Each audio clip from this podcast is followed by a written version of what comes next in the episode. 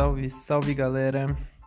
Aqui é o Andrei. Vamos começar mais um Breaking News? Não sei. É, por enquanto é um episódio solo de uma, de uma pessoa só para comentar um caso específico.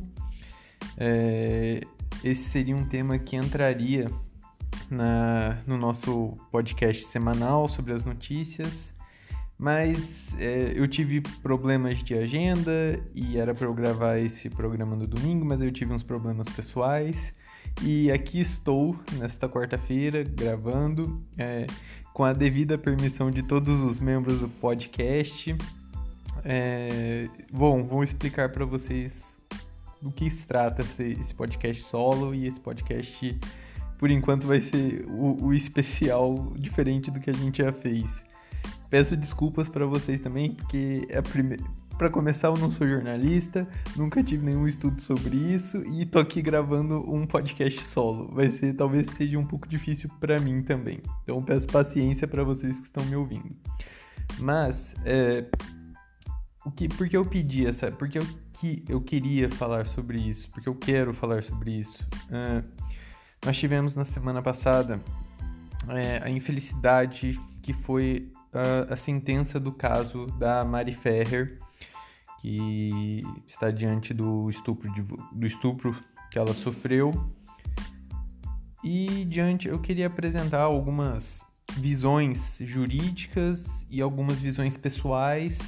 É, eu vou tentar fazer um mix disso para fazer esse podcast mais informativo para vocês e também deixar um pouco da minha opinião, não só a minha opinião como uma pessoa normal, mas na minha opinião como um estudante de direito formado. É... Primeiro, eu vou repassar para vocês o que é o caso da Mari Ferrer, o que aconteceu. É, a Mari Ferrer ela, era uma, ela é uma blogueira de moda e ela, na época, em dezembro de 2015 de dezembro de 2018, ela participava de um evento é, no Café de la Musique, que é uma balada super famosa, um beat club em Florianópolis. E uh, ela teve contar, ela alega que foi que bebeu ou, ou foi drogada e ela não tem muitos, muitas lembranças da noite. E no dia seguinte, ela fez um boletim de ocorrência relatando ter sido drogada e estuprada. Uh, o réu, então, é André Camargo de Aranha. Hoje ele trabalha com. sendo empresário de, de jogador de futebol. Uh, vamos lá, se atentem à data, galera. Isso, o caso aconteceu no dia 15 de dezembro de 2018. Então, isso é, um, é algo para a gente se atentar, principalmente pela lentidão de um julgamento e principalmente pelo, pelo resultado final. E o que acontece? A Mariana, ela afirma não ter lembranças do que aconteceu, ela tem flashes e que ela foi levada para um lugar desconhecido e que até então não tinha ninguém ali para socorrer ela. E ao longo da investigação ela divulgou prints é, e mostrava o quão desnorteada ela estava, as mensagens não estavam condizentes, então era nítido daquela mensagem que você manda quando você não está nos, é, nas suas melhores condições. Hum, e assim, Aí nós temos testemunho, o testemunho da mãe dela também, que a, disse que a Mariana chegou no dia seguinte é, na casa, chegou de Uber e e aí foi na hora que ela foi ajudar a Mariana a retirar a roupa, no body da Mariana havia resquícios de sangue e um forte odor de esperma. Obviamente já já levantavam a suspeita de que havia acontecido algum alguma relação sexual. Uh, e, por, e assim, com o tempo, a Mariana alegou ter sido o André, que ele, o André de Camargo se tornou o réu desse caso, né? E é interessante ver que ao longo do, da investigação houveram muitas modificações do próprio depoimento do André. O primeiro depoimento dele era que ele não tinha tido contato com a garota, é, nunca tinha visto. E também ele se recusou a fazer o exame de DNA para que para avaliar o material genético encontrado na peça de roupa íntima da Mariana. E porém a delegada conseguiu ela adquiriu um copo de água que o André usou durante a investigação e chegaram à conclusão, um estudo que o exame de DNA do esperma era compatível com o do André. Além disso, foi encontrado gravações em câmeras de segurança do, do local, que era o André subindo de mãos dadas com a Mariana, é, além de ter um apontamento de duas testemunhas. E o, o laudo do, do IML também comprovou o rompimento recente do ímen à época, à época do exame feito. Então nós temos a narrativa de que a narrativa comprovada de que a Mariana era virgem e de que o André estava com a Mariana e, que, e com a comprovação do esperma também havia tido o contato, o, a relação entre os dois. E qual foi, com o passar do tempo, qual foi o novo depoimento que o, que o André modificou? Ele alegou que ele tinha, teve contato com a jovem, porém não lembrava do que tinha acontecido, e aí jogou a culpa na Mariana, dizendo que ela o seduziu e que o contato entre os dois foi de maneira breve e que só teria acontecido sexo oral. E vamos lá as, as problemáticas do caso. O, no exame toxo, toxicológico, é, apresentou o resultado de que a Mariana não havia ingerido substâncias que pudessem ter alterado seu estado de consciência, que seria é, o uso de drogas. E nós temos essa primeira, a primeira grande, grande problemática nesse caso. Bom, Seguindo para a segunda problemática, uh, nas imagens, o juiz entendeu que a Mariana ela estava com a capacidade motora é, controlada. Então não haveria o distúrbio de marcha, que foi a, a, até a frase utilizada pelo juiz pelo juiz, eu vou eu anotei o nome do juiz, que é o juiz Hudson Marcos, da terceira vara de criminal de Florianópolis, que é onde está onde estava correndo o processo. Uh, e agora, gente, apresentando todos esses fatos, é, nós chegamos no, na sentença, que foi a grande. An... Perdão, eu, eu pulei um, um grande.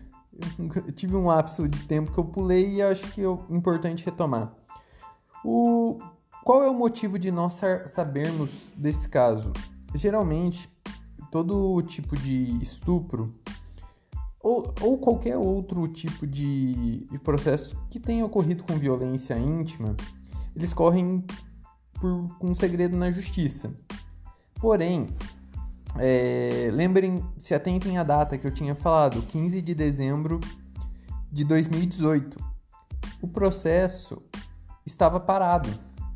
E a Mariana, em maio de 2015, 2019, resolveu publicar é, em suas redes sociais todo, todo, esse, todo esse crime que, que ela tinha sido vítima. E diante disso, é, as pessoas se solidarizaram com a Mariana e começaram a pedir, é, a clamar pela que a justiça fosse feita. Porém, olha o tanto, vamos pensar assim, o quanto essa pessoa, o quanto a Mariana sofreu, porque foram seis meses, quase seis meses, em que a justiça nada havia feito, o processo estava parado. Então nós já vemos uma, uma vontade de haver essa lentidão no julgamento. E se não fosse por uma atitude corajosa da Mariana, acredito que. Acredito que. É, é, triste de falar isso, mas acredito que ele seria inocentado de uma maneira mais rápida e que nós nunca, nós nunca poderíamos ajudar essa pessoa. Bom, diante desse fato, diante dessa primeira intervenção pessoal que eu fiz, vamos à sentença, que foi a grande que foi o estouro novamente de, da mídia. No dia 3 de novembro, é, houve a, a, reportagem do jornal Intercept Brasil que associou que o André havia sido inocentado diante do que ele havia cometido um estupro culposo. E agora eu peço todo o entendimento a vocês que o que eu vou falar agora não é a minha visão do caso.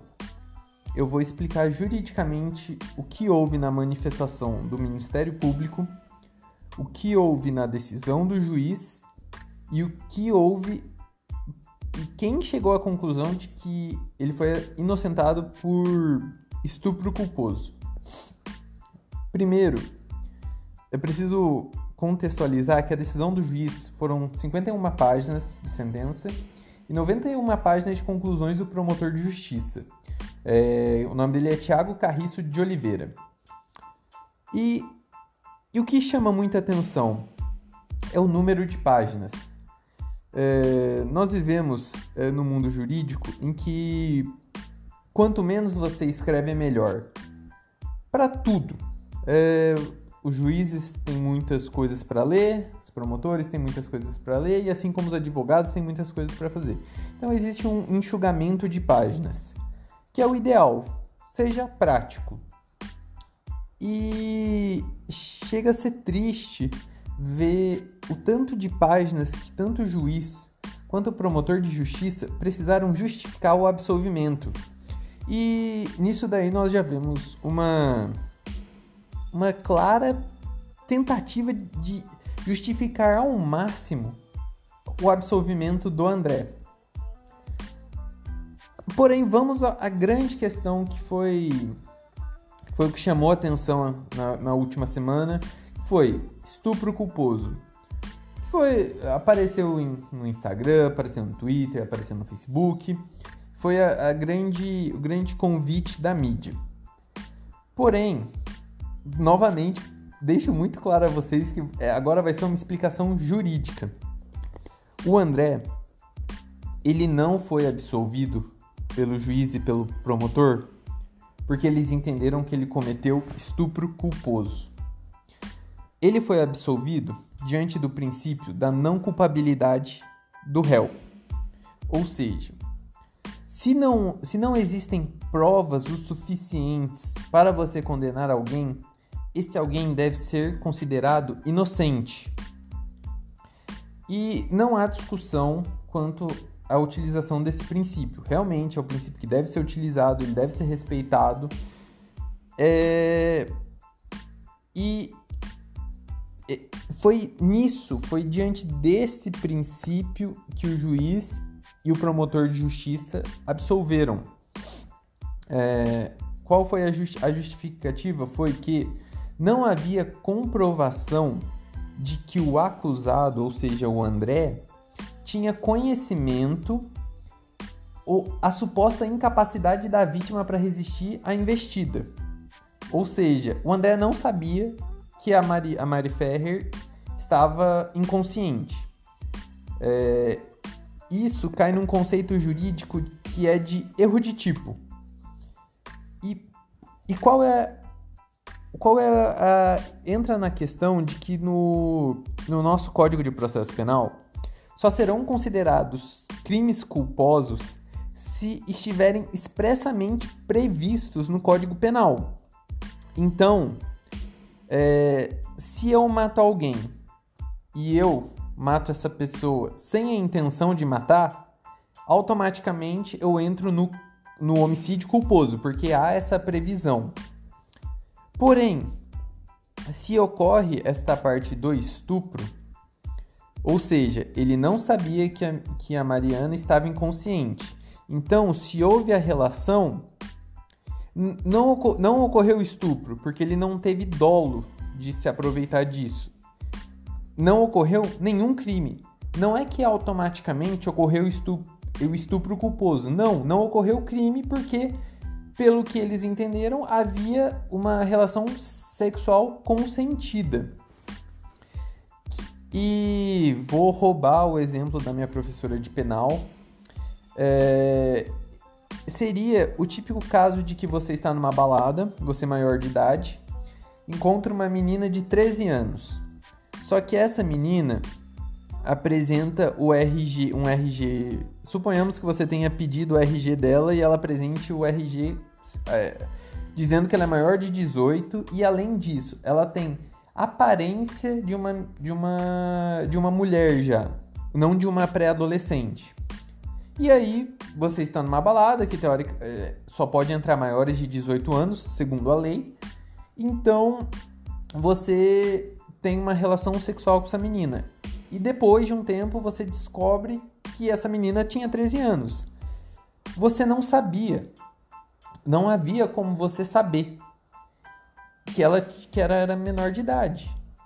Então você não comete o crime de estupro de vulnerável, porque você não, não tem a, a, o ânimo, o ânimo de, de estuprar. E essa seria a explicação jurídica da absolvição uh, do André.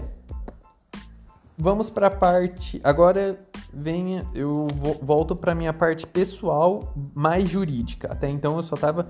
Até então eu fiz a, uh, a explicação jurídica lendo a sentença. E só para deixar claro, eu, eu falando isso com propriedade porque eu li a sentença e não há nenhuma menção de estupro culposo. Agora vamos para a parte pessoal, pessoal mais jurídica. Gente, é, é impossível o André ter sido absolvido por faltas de provas.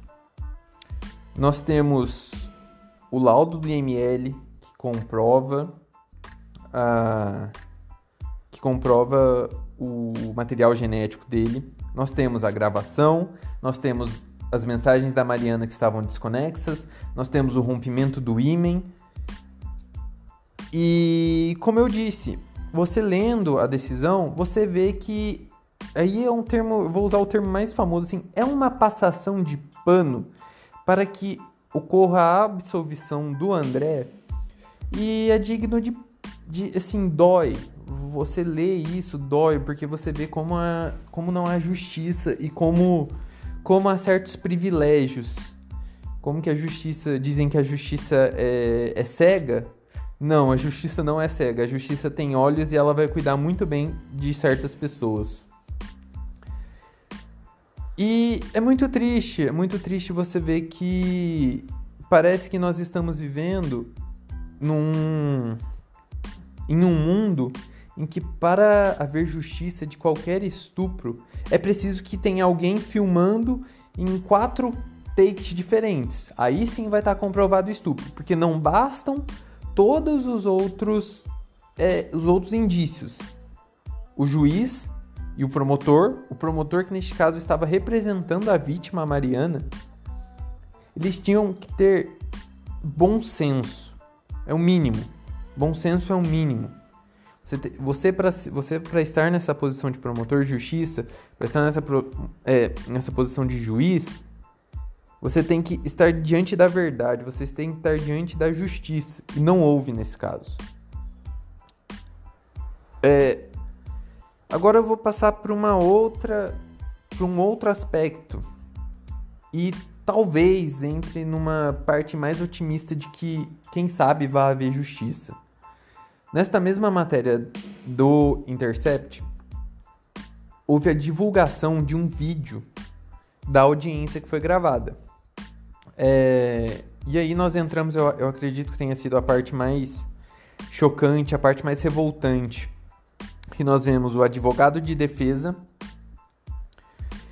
apontando o dedo para Mariana e mostrando fotos uh, do Instagram dela como se ela fosse literalmente uma prostituta.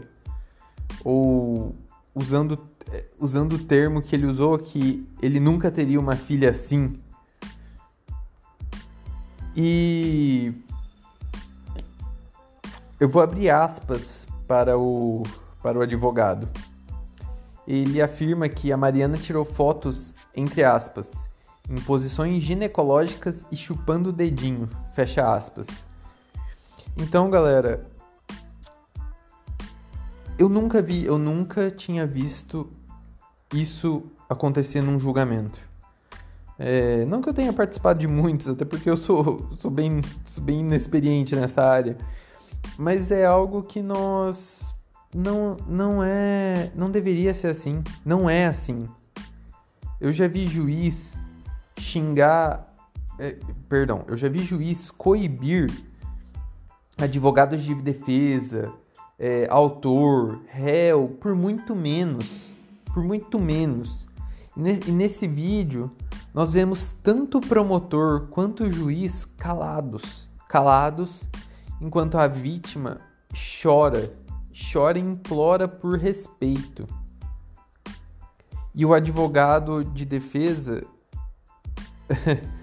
é, vou falar o nome dele, é Cláudio Gastão da Rosa Filho.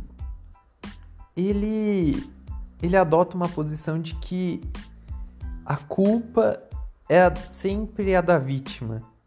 Se, se houve um abuso sexual, foi por causa da roupa da vítima, foi por causa da risada da vítima, foi por causa que a, foi porque a vítima bebeu porque ela quis. E, e o que me mais dói, galera, estudando sobre esse caso, eu percebi que é algo comum.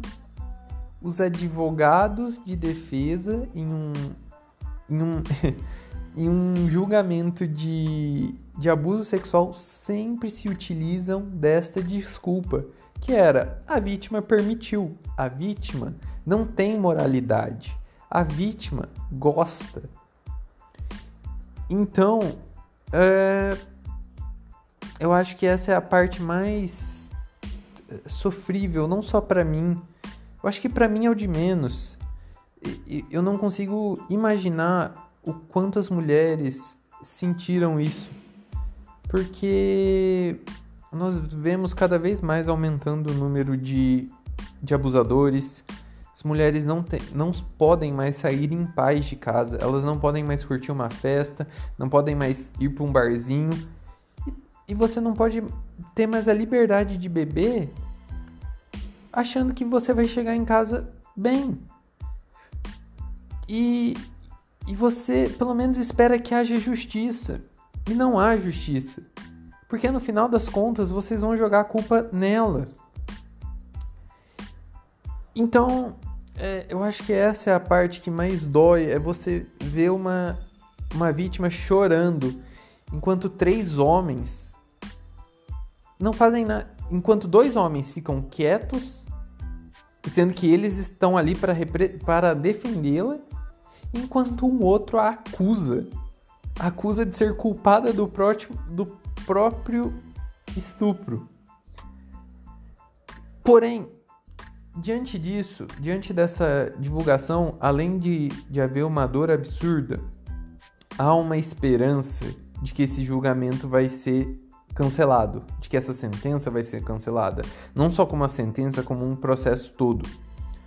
Nós temos no artigo 254 do Código de Processo Penal, que trata da suspeição do juiz.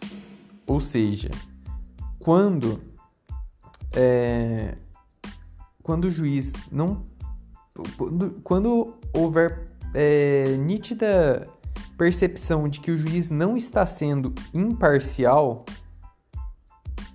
o, o, o, processo inteiro pode ser cancelado. E eu vejo muito isso no inciso 1.